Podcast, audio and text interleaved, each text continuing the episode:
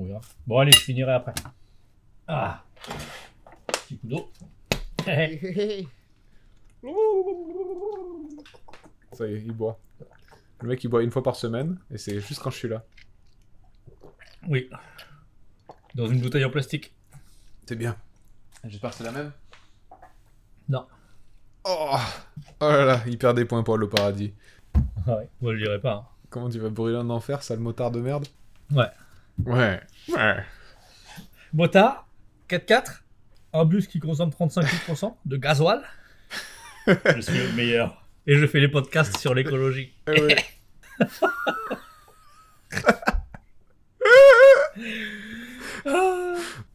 Allez Oh oui, c'est drôle. Bon, bonjour à toutes, Ah oui, bonjour bah à tous. Oui, vas-y, parle pendant que je fais mon intro. Allez, vas-y, on fait Allez, le montage. bonjour à- bat les couilles. Allez, allez, allez. Allez, bonjour à toutes, bonjour à tous. Et bienvenue dans ce Bonjour nouveau hors-série de The Bad Podcast. Euh, Ouais. comme d'habitude, je suis accompagné de Julien. Eh oui Eh oui. Eh oui, oui Ah là là.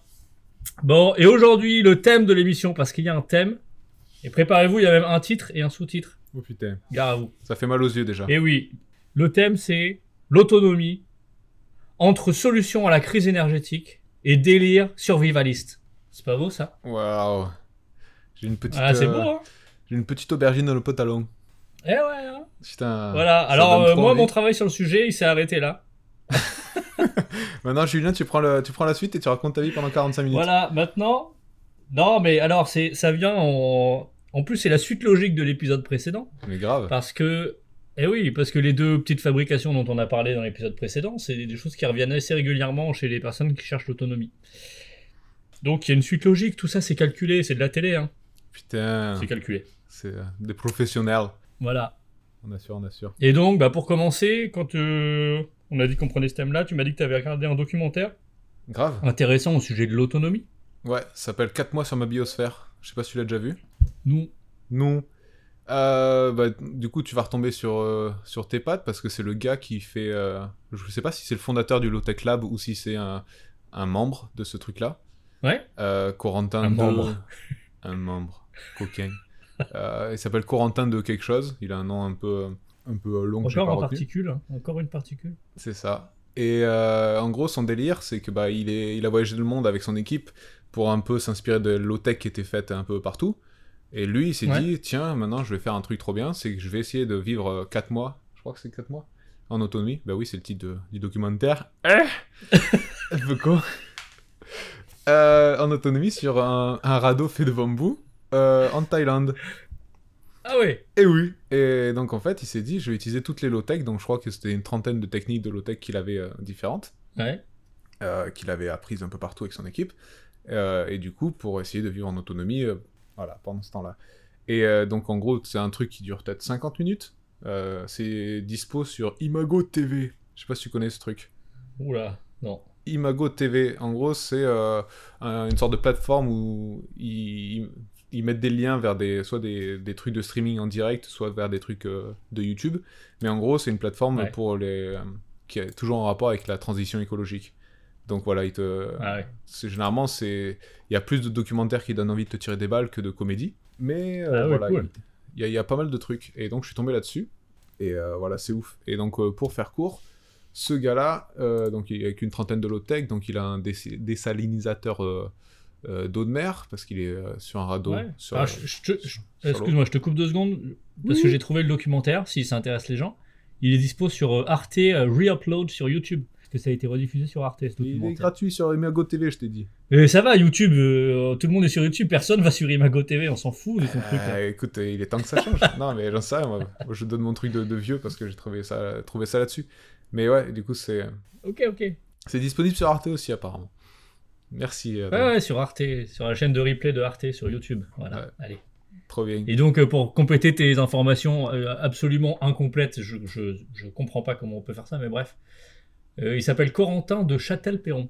Ah bah voilà. Eh ben, on t'interrogera à la fin de, de l'épisode. Bien sûr, tu auras la page ouverte, du coup, tu vas pouvoir répondre trop facilement. mais voilà. Ouais, je regarde en même temps qu'on discute là. J'ai lancé Ah. la vidéo là. Ouais, ouais, ouais. je me fais tellement chier Non. quand tu parles que, que je multicasque. je vais finir mon, mon, mon repas aussi. Ah, c'est faux, c'est faux. Ouais, vas-y là. Voilà, et donc en gros, Donc tu, commençais à énumérer ce qu'il avait sur son radeau. ouais, globalement, il est autonome en. Enfin, il veut essayer de tester d'être autonome en bouffe, en énergie. Et, euh, et donc voilà, c'est c'est beau sur le papier, il a étudié plein de trucs. Euh, pour euh, l'énergie, donc il a, plein de- il a des panneaux solaires, il a un désalinisateur d'eau. Après, il, est, donc, il fait chaud, donc il a peu de trucs. il a des, récupé- des récupérateurs de pluie, je vais y arriver. Et euh, pour la bouffe, c'est assez intéressant. En gros, lui, son délire, c'est euh, il arrive avec un stock de, de patates douces. euh, donc pour le début, mais après, ce qu'il aimerait, c'est faire pousser ça en fait dans des, dans des pots en fibre de coco où il récupère l'eau, machin, machin. Euh, Et après, il, cultive de la spiruline. Je sais pas si tu vois ce que c'est, la spiruline. Ah, oui, vas-y, redis-moi, j'en ai entendu parler. Spiruline. Ouais. Je te redis. Ah d'accord, tu voulais pas que je reprononce le truc, tu voulais juste que je t'explique ce que c'était. Ok.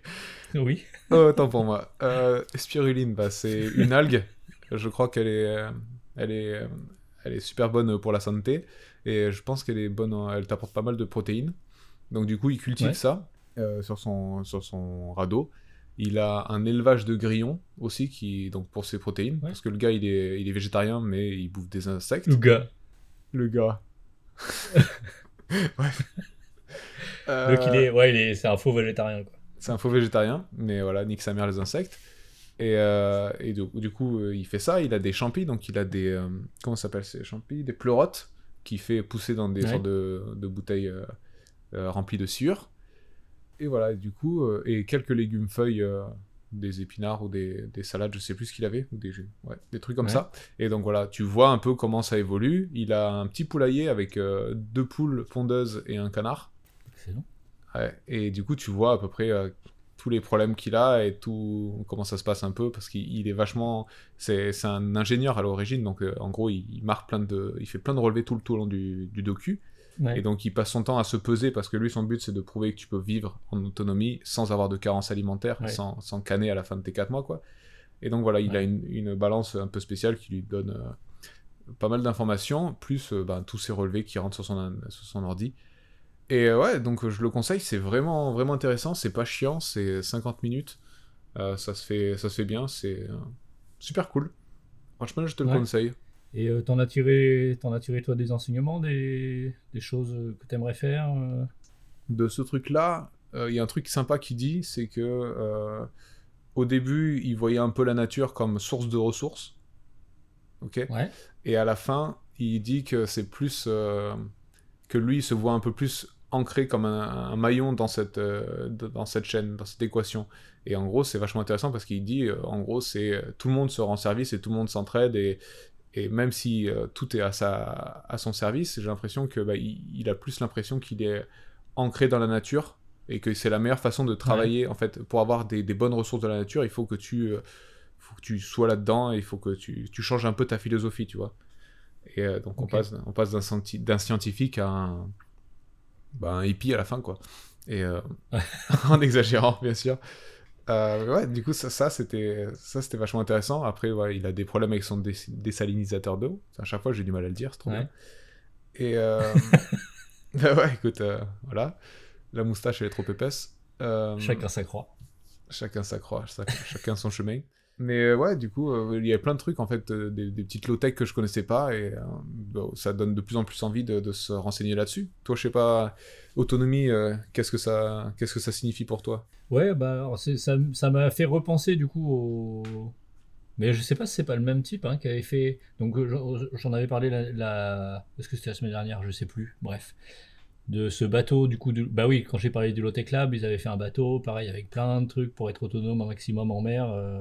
Je pense qu'il doit faire partie de, de l'équipe, après, est-ce que c'était lui qui était... euh, Ouais. Mais ouais. Et donc, euh, ouais, ça m'a fait penser à ça. Après, euh, quand même, j'ai regardé une interview de Barnabé Chaillot. Mhm. Barnabé Chaillot, c'est pareil, je l'ai cité dans l'émission de la semaine dernière en disant Ah, faut que j'en parle, puis j'en ai pas parlé. Ouais. Mais bon, ça permet de- de- d'en parler maintenant. Ouais. Euh, Barnabé Cha- Chaillot, donc c'est un. Moi, j'ai découvert sur YouTube parce que il a fabriqué un, un rocket stove, comme, comme je veux faire. Et euh, il documente aussi un peu tous ses essais de, euh, de, de fabrication dans le but d'être autonome. Ok.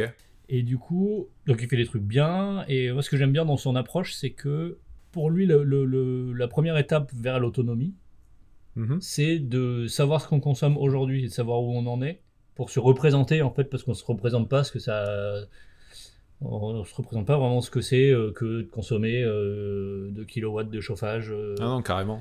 ou voilà un frigo ça fait euh, je sais pas euh, 400 500 watts euh, ça veut dire quoi? On sait pas trop c'est pour l'électricité pareil pour le chauffage euh, bon Ouais, en gros, tu, Et- tu payes et après, tu as les ressources et, et tu l'utilises et tu es content. quoi. T'as pas de. ouais voilà sans voilà sans forcément chercher d'où ça vient Non, non, Ouais. je suis d'accord. Et euh, donc lui, ça part de là. Et, et du coup, ce qui est bien, c'est qu'il tout, tout son donc il a équipé sa maison.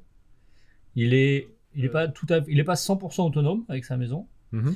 Lui, il le voit plutôt l'autonomie. Il le voit plutôt euh, en opposition aux survivalistes justement, qui eux veulent être autonomes en cas d'effondrement de la voilà, il y a un effondrement, les États euh, ça tient plus, euh, c'est la merde partout. euh, comment je fais pour m'en sortir tout seul euh, Bref, le survivalisme. quoi. Lui, il est pas, il, pas du tout euh, fait ça dans une vision euh, survivaliste. Il a fait ça plutôt euh, pour avoir la liberté de se dire, bah, si j'ai besoin, si j'ai envie d'aller dans un magasin, parce que je vais pas me prendre la tête, je vais acheter ce qu'il me faut dans les magasins, et puis voilà. Et puis le maximum du temps, bah, j'essaie de me débrouiller tout seul. c'est juste pour, rechercher la liberté, quoi. Donc il est pas 100% autonome parce que de toute façon c'est pas le but, mais il est quasiment. il le dit dans l'interview, j'ai oublié le chiffre parce que les chiffres, bref. On aime bien les chiffres. Voilà. Ouais, ce qu'il fait lui, c'est que tout ce qui, tous ces équipements, tout ce qui, tout ce qui consomme au niveau eau, électricité, euh, chauffage et tout, Mhm. il a mis plein de capteurs partout, plein de, plein de compteurs euh, énergétiques, plein de enfin, compteurs d'eau, compteurs d'électricité, euh, des thermomètres par-ci par-là, tac tac tac. Et il, pareil, il se fait une grosse base de données Mhm. De ce qu'il consomme, et de ce qu'il a pu économiser et de, de tout, tout son suivi. Alors, et c'est vachement intéressant. Et en plus de ça, ce que j'aime bien chez ce mec-là, c'est que par exemple, il a, il a voulu faire une autonome, euh, une autonome, n'importe quoi. Il a voulu faire une éolienne, euh, comment dire, une éolienne euh, verticale. Très bien. Tu vois, ça, ça tourne pas avec une hélice, c'est une, une sorte de turbine en fait. Ah, ok, ok, je vois. Voilà, ça fait une sorte de colonne avec trois pales qui s'orientent en fonction du vent et tout. Donc il a voulu faire ça. Et euh, ça a été un échec en fait. Il a pas, ce qu'il a fait, ça marchait pas. euh, c'était pas, c'est pas efficace euh, par rapport à l'endroit, par rapport à machin. Et, il a quand même fait sa vidéo dessus. Il a expliqué pourquoi ça marche pas. Il donne des axes d'amélioration. Il, il en a conclu que pour chez lui ça marcherait pas. Donc euh, tant pis, il passe à autre chose. Il essaie autre chose et tout. Et c'est, voilà, moi j'aime bien ce type de démarche. Ah oui, carrément. C'est plus intéressant que de dire il y a que ça qui marche, suivez mon exemple. Et t'as plus le raisonnement et comment il en est arrivé là et comment il en, il en tire ses conclusions. Là, là j'avoue, c'est c'est vraiment cool de- d'entendre ça. Ouais, ouais. Et euh, c'est vrai qu'on voit pas souvent euh, sur les réseaux et sur YouTube euh, d'échecs en fait. Ouais. Et je trouve ça bien qu'ils ouais, partagent tout. Et donc, ouais, donc on en revient. au- en- donc, effectivement, l'autonomie, de ce que moi j'en ai compris, il y a deux, deux autonomies. Tu as l'autonomie alimentaire et tu as l'autonomie énergétique. Quoi. Mhm, ouais. Donc, qui se, qui se managent pas de la même façon, évidemment. Perso, j'aurais plus de facilité à mettre en place de l'autonomie énergétique, parce que c'est de la technologie, parce que c'est du bricolage et tout ça. Qu'après, l'autonomie alimentaire, euh, on l'avait abordé un peu dans l'épisode d'avant, mais j'ai pas trop trop la main verte. euh, je sais pas trop combien de temps faut passer. Enfin, bref. Toi, je pense que tu serais plus euh, facilement autonome euh, alimentairement que énergétiquement, peut-être. J'avoue, je, je, je m'y connais pas assez en. Je suis pas assez bricoleur et je connais pas encore assez bien la, la science pour, euh, pour faire ça, mais j'aimerais bien. hein. C'est des choses qui m'intéressent. Ouais. C'est vrai, c'est vrai. Euh, de quoi je voulais. euh, Ah putain. Euh, non mais. Euh, voilà, quand on prépare, après, quand on prépare, on veut dire des trucs, puis après on oublie ce qu'on a voulu dire, et puis on perd du temps. Alors bravo les gens qui veulent qu'on qu'on travaille, hein. super. Ouais, merci, merci à vous. Euh, non, mais c'est intéressant ce que tu dis par rapport au survivalisme, parce que bah, j'avais jamais réfléchi à ça, mais est-ce que le survivalisme, ce serait pas plus euh, comment survivre tout seul, comme tu as dit, quand la société s'effondre, et euh, l'autonomie, est-ce que du coup, l'autonomie, ça veut dire que tu es tout seul? Ou est-ce que tu peux être autonome à plusieurs? Tu vois ce que je veux dire? Ah ouais, ouais, ouais. parce que j'ai quand j'ai fait un peu mes, mes recherches que j'ai regardé des trucs à droite à gauche souvent tu voyais des, euh, des bénévoles euh, qui venaient euh, dans des jardins partagés donc justement pour l'autonomie Ouais. bouffe et euh, ce qui semblait dire c'était que ben, pour survivre, il fallait être solidaire. Et c'est pas con parce que bah, tu peux pas avoir toutes les connaissances, toutes les compétences euh, en toi, ou alors tu vas passer ton temps à étudier et à réussir échouer, Ouais. réussir échouer. Et c'est vrai que en société, en communauté, au final, c'est vraiment. C'est peut-être la, la meilleure solution. Euh, Est-ce que le survivalisme, ça vient pas du coup de, du fait que les Américains, il faut que. Tu sais, il y a le rêve américain de réussir par toi-même, et que du coup, euh, Ouais. tu, tu continues dans cette lancée, et du coup, tu dois survivre par toi-même, parce que tu es. Ouais. T'as un plus gros zizi que, le, que le- ton voisin et que c'est toi qui es plus fort et que tu vois ce que je veux dire. C'est vrai qu'il y a souvent ça. hein.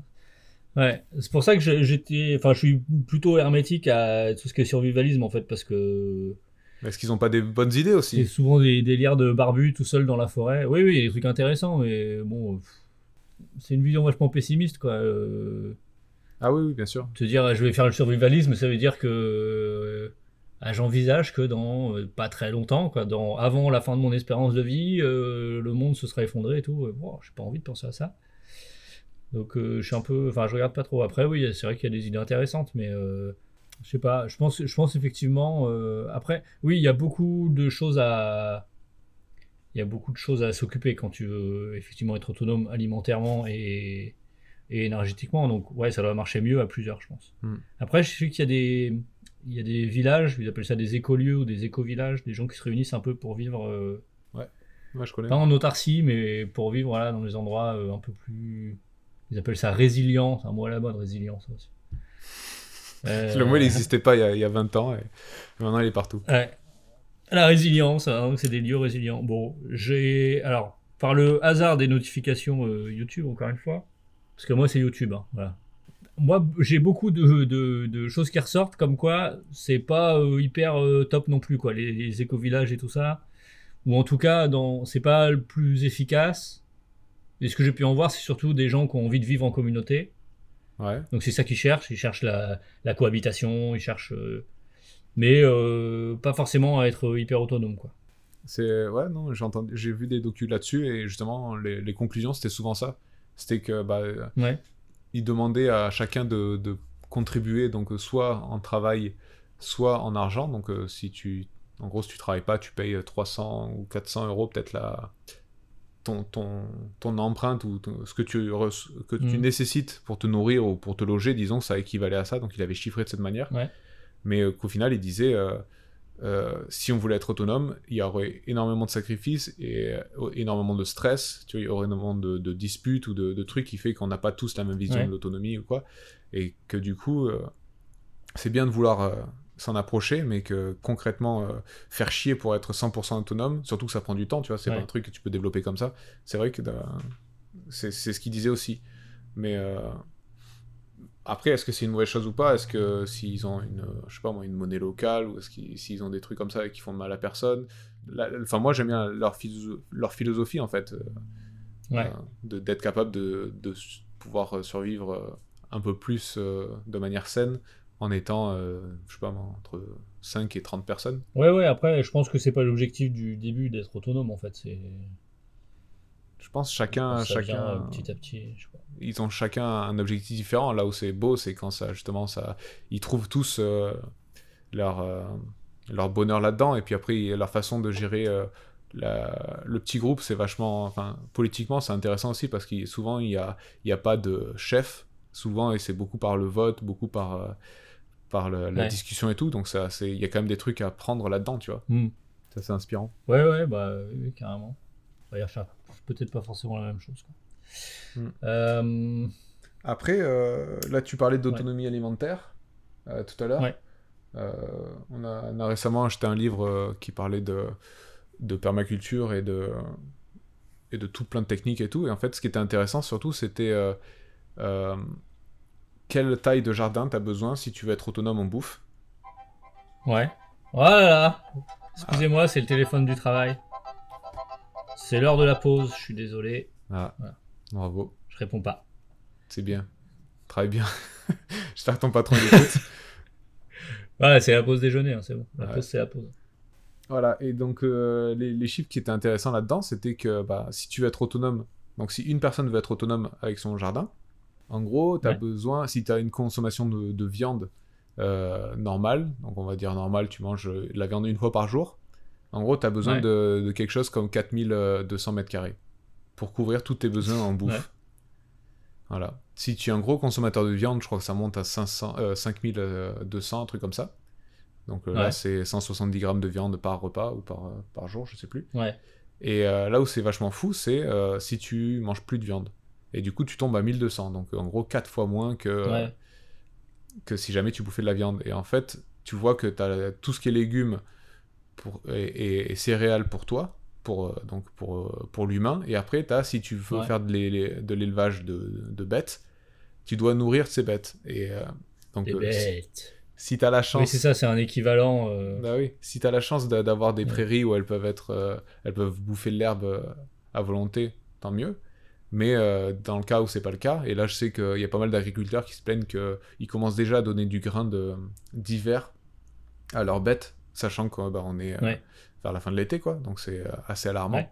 Parce que tout, a, tout est sec, il n'y a plus assez de nutriments dans l'herbe pour les rassasier. Donc voilà, pour nourrir tes bêtes, eh ben, tu as besoin de de- de- d'autres céréales et tu as aussi euh, besoin de place pour tes bêtes. Donc voilà, donc euh, c'était des chiffres qui étaient vraiment, euh, bah, je trouve, assez parlants, quoi.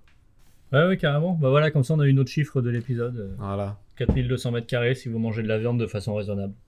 Et 4 fois moins si, euh, si vous arrêtez la viande. Exactement. Exactement. Et oui. Bah, on n'en est pas là, hein. Cindy, euh, c'est c'est l'occasion de rendre hommage à, à ma femme, Cindy. Elle, ça fait, euh, ça va faire bientôt femme. 4 ans qu'elle a arrêté la viande. hein. Ah, vache. Elle est trop forte, hein. Parce qu'elle adore ça. hein. La, force de la volonté. Après, c'est quoi? C'est pour la souffrance animale qu'il a- qu'elle a choisi de pas le faire? Ouais, ouais, ouais. Ouais. D'accord. Voilà. hein. Donc euh, après, moi, de fait, j'ai réduit ma quantité de viande, mais en vrai, euh, enfin, dès que j'ai, enfin, pas dès que j'ai l'occasion, j'en mange. Mais, euh, je fais pas trop gaffe. quoi. Dès que t'as l'occasion, un petit, un petit McDo, ça fait pas de mal, quoi. Ah bah franchement, hein. Histoire de te rappeler que c'est pas bon. Non, c'est pas bon, c'est vraiment dégueulasse. oh là là, c'est vraiment dégueulasse. Hein. Oh là. Mais du coup, ouais, je me souviens quand vous parliez de, de votre projet de ferme, euh, du coup, par rapport à la Ouais. souffrance animale, vous aviez aussi une approche euh, particulière euh, par rapport au, Ouais, aux chèvres, c'est ça? C'est de la lactation continue, mais on va pas faire de hors sujet, on va se faire engueuler. en Et on parle d'autonomie, est-ce que tu peux être autonome en ayant tes propres chèvres, en faisant tes produits dérivés de chèvres? Moi, je trouve que c'est dans le thème. Faut pas, faut pas être Mais nazi oui, non non, plus, mais on parle pas de la, la souffrance animale là, du coup. Oui, je pour... euh, bah, ça dépend encore de la surface de terrain. C'est toujours pareil. Nous, on cherche une surface assez grande justement pour faire du pâturage un maximum, pour éviter de devoir acheter du foin. Normal, ouais. Après, euh, pour avoir une quantité de lait suffisante, il faut quand même complémenter un peu les chèvres avec de la céréale, Mhm. même si, euh, même si elles mangent au pâturage. Euh, donc ça, c'est pas tellement... Donc il y y a des gens qui... Alors dans l'élevage, on parle aussi d'autonomie fourragère. C'est-à-dire que sur ton exploitation, tu as assez de terrain pour avoir des prés où tu mets pas tes bêtes, où tu fauches. En fait, ça te fait ton stock euh, Non, non, carrément. Ouais, je vois. de foin. Et euh, des parcelles de maïs, où tu cultives ton maïs, tu ramasses ton maïs et paf. euh, voilà. Plutôt que d'acheter à l'extérieur. On aimerait bien ça. C'est pas envisageable pour euh, notre projet pour plein de raisons, euh, euh, notamment financières, parce que la partie euh, touristique euh, financièrement prend beaucoup plus de place que la partie agricole Ouais, je vois. Mais elle est aussi euh, plus rémunératrice et du coup bon bref il faut qu'on fasse des choix et voilà. C'est comme ça on peut pas on pourra pas euh, on pourra pas atteindre l'autonomie fourragère. Peut-être jamais peut-être euh, peut-être dans 15 ans dans 20 ans si il y a des terrains autour qui se libèrent mais bon en tout cas après si on si on veut parler d'être autonome autonome avec un troupeau, oui, tu peux, euh, tu peux avoir de la viande si tu manges de la viande de chèvre et que tu fais tuer tes animaux. Nous, c'est pas ce qu'on veut faire, mais tu pourrais, avec un troupeau, euh, en renouvelant régulièrement ton troupeau, tu as de la viande, euh, tu as du lait, euh, tu peux faire du fromage, etc. Tu as aussi euh, des matières premières pour faire du savon, par exemple. Euh. Donc il y a des choses que tu peux, à partir de ton, à partir de ton élevage, tu peux, tu peux avoir un peu d'autonomie. C'est aussi, euh, a priori, le, le fumier de chèvre est, est très, très apprécié en, en agriculture, enfin en, en maraîchage et tout ça. Ouais, c'est vrai. Parce que c'est un. Ouais, apparemment, c'est. C'est un des plus intéressants, plus intéressant qu'un fumier de vache ou, ou un purin de cheval ou machin. Ouais. Euh, donc ça peut aider à, à avoir un potager plus efficace. Euh, oui, ça peut être un, ça peut être un outil Mais ça revient au. Tu vois, sur son radeau, il a pris des poules. Tu vois, je pense qu'on a aussi besoin, pour avoir un peu d'autonomie, on a aussi besoin des animaux. Hein. euh. Ah oui, Alors, bah, du je- coup, c'est plus. euh, on n'est plus dans le véganisme non plus, parce qu'on se sert des animaux, mais. euh, Mais ouais, ouais, le fait d'emporter des poules. euh, bah, nous, à la maison, on a une dizaine de poules, c'est top, quoi. On les nourrit avec les déchets de la cuisine. Du coup, on fait pas de compost, mais bon, ça nourrit les poules. Ouais. Et puis, euh, en échange, on a des œufs. je vois. Ça me rappelle. euh, Encore une fois, si t'es prêt à tuer tes animaux, tu peux avoir de la viande de temps en temps. Enfin, voilà, quoi. Grave. Ça me rappelle aussi euh, un documentaire qui s'appelle The Little Big Farm. En gros, c'est des, des Américains, donc sûrement trentenaires, qui lâchent leur taf pour partir à la campagne. Donc en plus, c'est complète- enfin, c'est trop marrant parce qu'ils font ça parce que leur chien euh, se sent pas bien en ville, il passe son temps à aboyer. Du coup, les voisins se plaignent et tout, et ils finissent par, par déménager pour euh, que le chien soit Ouais. moins chiant. Et en fait, ils se retrouvent à, à se dire, bah tiens, on va faire notre potager, on va faire notre bouffe, machin. Donc il faut leur ferme. Et en fait, ils se disent, bah tiens, au lieu de- d'acheter des insecticides ou des pesticides pour euh, lutter contre nos pestes, on va essayer de réintroduire en fait des, des espèces animales. Ouais. Et euh, du Prédateur de. exactement. Et euh, donc en gros, contre les, euh, pour un exemple, contre les, ah putain comment ça s'appelle, les, les escargots sans coquille, les, limaces? C'est quoi le terme scientifique déjà? Euh, Donc les limaces, bah, contre les limaces, as des... Tu, tu prends des canards et donc ça, ça te bouffe tes limaces sans te niquer ton, ton potager. Par contre, si tu prends des poules, elles vont te manger les limaces, mais elles vont aussi te, te saloper ton potager. D'après ce qu'ils disent. il y a des canards qui font des dégâts dans les. Ah ouais, écoute, euh, pas, les- pas chez les Américains apparemment. Et, et du coup, c'est vachement intéressant parce qu'en fait, ils se retrouvent à faire ça sur euh, 10-12 ans, je crois. Et euh, au fur et à mesure, Ouais. euh, leur ferme, elle devient juste un écosystème, en fait. Et, euh, et ça revient à ce que tu disais sur euh, le fait que ben, tu as besoin de l'animal pour être euh, pour survivre, Ouais. tout simplement, quoi. Et euh, ouais, donc c'est c'est un documentaire vraiment fou. Euh, je vous invite à aller le voir. Je, je- je chercherai Ouais. le titre en français parce que forcément, les Français, ils ont tout, tout rechangé, tout redoublé parce qu'ils savent mieux que, que les auteurs euh, des, des œuvres. Mais. euh, quoi? Ça s'appelle de l'adaptation, ça n'a rien à voir. Ouais, c'est ça. les- Bref, c'est pas, c'est pas le sujet, c'est Si, pas on, va sujet. parler, on va parler du doublage des films, tiens. Le doublage des. Non, pas le doublage, le, le retitrage des films. Euh, mais ouais, Ouais. Du, du coup, c'est. Ça, ça vaut vraiment le coup de, de voir ça. Surtout, bah, Ouais, ouais. Bah, tu mettras les liens encore une fois. Bah euh, ouais. bah ouais. ah, dans, la, t'inquiète. dans la description. Ouais. Et euh, Euh, j'avais une question pour toi. Ah, Donc, Oui. euh, tu parlais d'autonomie énergétique. Est-ce que tu as euh, des idées pour euh, forcément tout ce qui est réfrigération?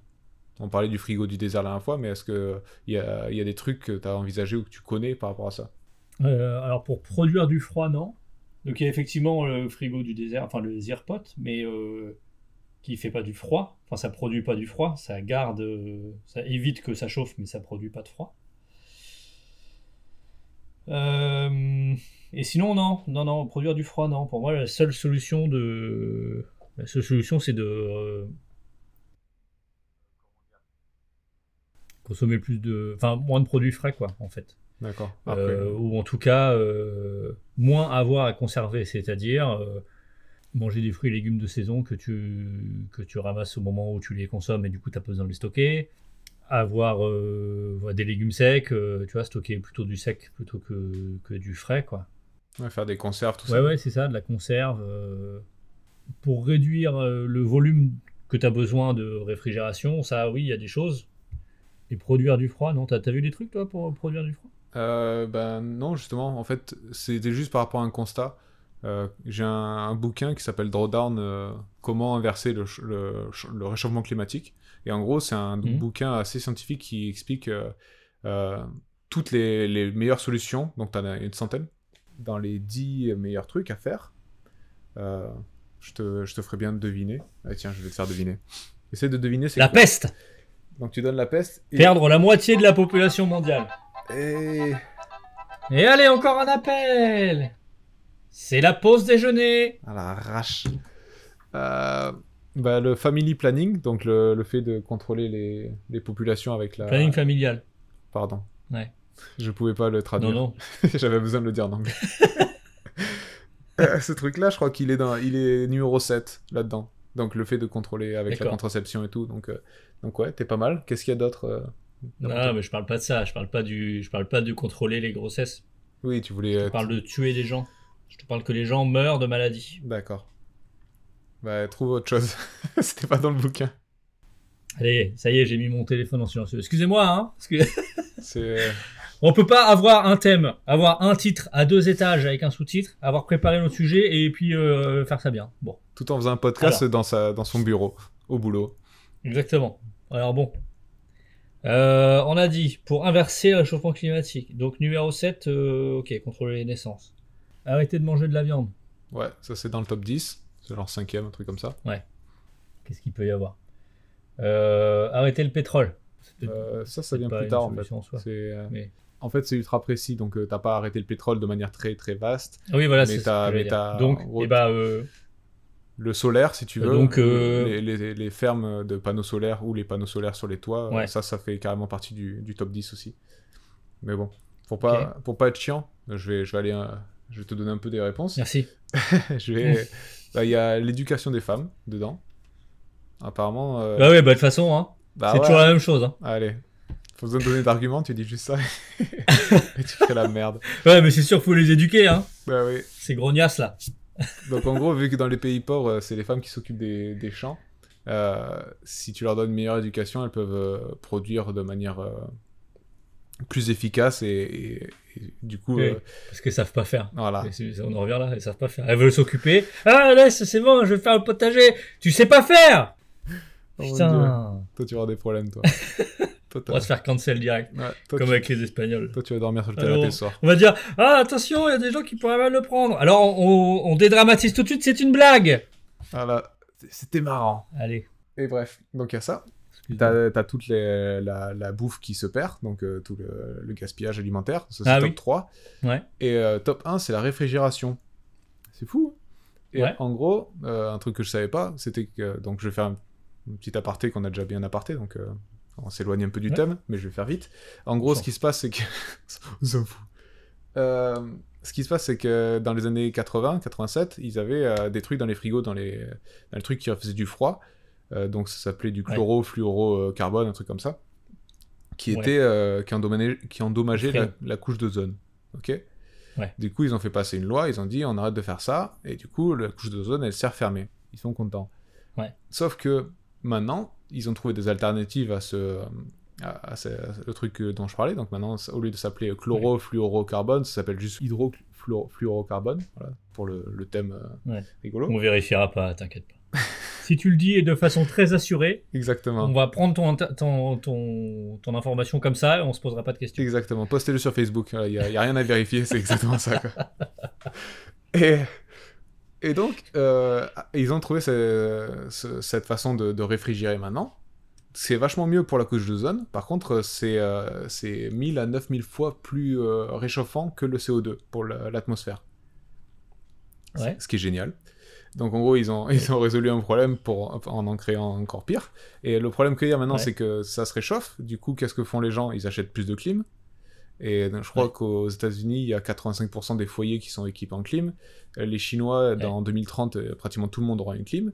Et donc, tu as ce problème de se dire, tu as tous ces composés qui sont dans, dans tes climatisateurs ou dans ton frigo qui, qui produisent du froid. Et euh, Ouais. qu'est-ce qui se passe quand ça arrive en fin de vie? En fin de vie, c'est là où ça dégage le plus quand c'est relâché dans des, dans des décharges ou quoi. Ça relâche Ouais. un bloc de trucs dans la- dans l'atmosphère et ça nique tout. Ouais. Et du coup, il disait, tout simplement en recyclant, euh, donc c'est, euh, je sais pas si c'est forme de gaz ou de liquide, parce que je m'y connais pas, mais, euh, mais en recyclant ces, ces matières, donc tu peux, ou en les détruisant, tu peux les transformer par exemple en trucs qui sont plus, qui font plus de dommages dans l'atmosphère, ou tout simplement en les recyclant, tu peux juste Mm. euh, avoir un super impact positif en fait sur la planète. Et donc euh, c'est fou que ce soit la, la solution la- numéro un. Et en 2016, du coup, ils ont fait passer des lois pour dire euh, maintenant, au niveau mondial, on va se calmer. Ouais. Et en fait, le problème qu'ils ont, c'est que bah, ils ont dit on va se calmer. Du coup, les gens ont dit oui, on va se calmer, t'inquiète. Mais en attendant, il y, a la- il y a des gens qui ont chaud. Du coup, ben, on va vendre des clims. Tu vois ce que je veux dire? Et je sais pas Oui. si ils ont, ils ont pensé toute la chaîne et surtout la- à la fin de vie, qu'est-ce que tu fais?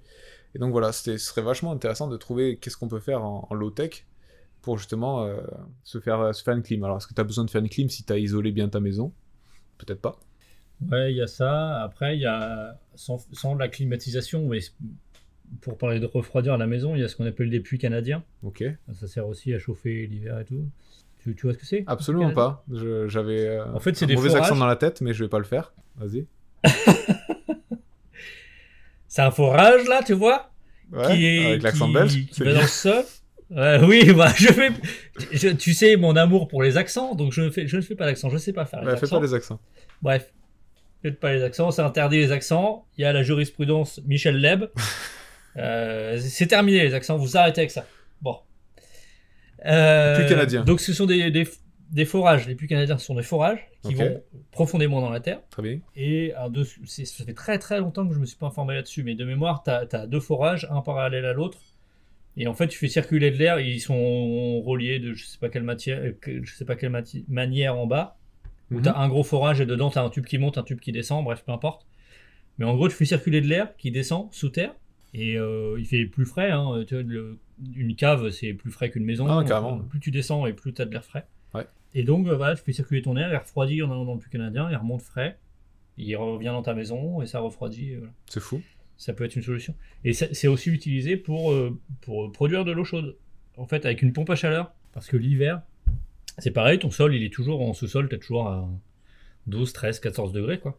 Et quand il fait bien plus froid à l'extérieur, bah, du coup, il fait plus chaud euh, Ah, dans ton puits. Je vois. Et euh, en fait, avec des pompes à chaleur, bah, il récupère le, le peu de chaleur, euh, enfin, le différentiel de température, il récupère la chaleur et ça permet de chauffer. C'est trop bien ça. voilà, en échangeant des calories. Ouais. Ça me fait penser. euh, canadiens, c'est pas mal. Ça me fait penser à la, mé- euh, la méthode Jean Pain au réacteur Jean Pain. Tu connais ça? Non. C'est euh, en gros Jean Pain Jean Pain. C'est euh, Monsieur Jean Pain qui a qui a inventé ça. C'est juste une façon de transformer la chaleur euh, pendant la dégradation de ton compost en manière de chauffer ton eau de ta Ouais. maison. Donc euh, grossièrement, Ouais. tu fais un gros tas de, de, de compost, de, surtout de, de branches. gros tas de merde. Voilà, un gros tas de merde. Tu mets des cuves d'eau à l'intérieur. Tu veux dire, euh, attends, attends, tu veux dire comme euh, à l'Assemblée nationale? Non, allez, j'arrête. je vais la refaire de temps en temps, celle-là. Non mais vas-y. Dès que je peux, je la fais. Je pense qu'au bout de la 15e, Je ce sera, ce sera drôle. Mais... Moi, ça me fait rire déjà. Bon, D'ailleurs- ça me fait penser, euh, mon père maintenant, il, il utilise la blague du local euh, près de chez soi euh, en repas de famille. Ah, c'est vrai. Ouais, du coup, c'est devenu. Bah, tu sais, eh ben, c'est un juste retour des choses. Parce que ton père, je sais pas si tu te souviens, il te, il te faisait une blague plus jeune par rapport à la température d'eau des, des piscines. Ah putain, qui, tu te souviens de ça que tu te souviens, eh, je- eh, à chaque fois que j'ai eu l'occasion de la sortir, je, je la sors. Donc quand l'eau de la piscine est à 26, on peut dire comme la Toyota. Voilà. Voilà. On va vous laisser là-dessus. Voilà. Donc euh, bah, je suis bien content de, de, de fournir aussi en, en blague euh, ton père. Euh, écoute, euh, s'il nous écoute, il, il est ravi. Ouais. Et du coup, la méthode Jean-Pain, c'est juste ça. Donc, tu as des cuves dans ton, dans ton ca- tas de caca et de, de branches. Et en Ouais. gros, ce qui se passe, c'est que quand ça fermente, ça monte en température et tu chopes, donc ça monte jusqu'à Ouais. 70 degrés, je crois, si c'est bien, si bien fait. Tu fous Ah oui. des, des cuves d'eau à l'intérieur et tu as des tuyaux qui font que ça te ramène ton eau chaude euh, à 65, je crois que tu perds un peu, dans ta maison. Et euh, donc, euh, il y a pas mal de gens qui testent ça aussi euh, à faire. Et apparemment, c'est très compliqué. et c'est très, très chiant à faire. Par contre, tu as un compost du feu de Dieu après. Voilà. Mais c'est une alternative au Ouais. chauffage, quoi. Tu peux te chauffer avec des, des trucs. Mais généralement, il faut le faire dans une quantité. Il faut concrètement avoir un tas de bois plus grand que ta maison, presque à l'extérieur, pour, Ouais. Pour, pour que ça produise suffisamment d'énergie pour chauffer toute une maison, quoi. Ou toute l'eau d'une Ouais, maison. bah, ouais, c'est toujours ça. Je crois que c'est surtout l'eau. ouais. Non, mais en petit complément, ça peut être bien, quoi. Ah, grave. Mais je pense qu'il te faut Pour des. préchauffer l'eau, tu vois, tu, tu fais passer ton eau froide, tu la préchauffes, elle gagne quelques petits degrés et c'est toujours ça de, de moins à, À chauffer, ouais. à chauffer après, quoi. Grave. Bah, tu, tu testeras. Ouais, ben en fait, euh, alors faut que je me renseigne là-dessus, pareil dans le, pour le chauffage de l'eau et tout, parce que dans les, les poils de masse, toujours là, je suis toujours là-dessus.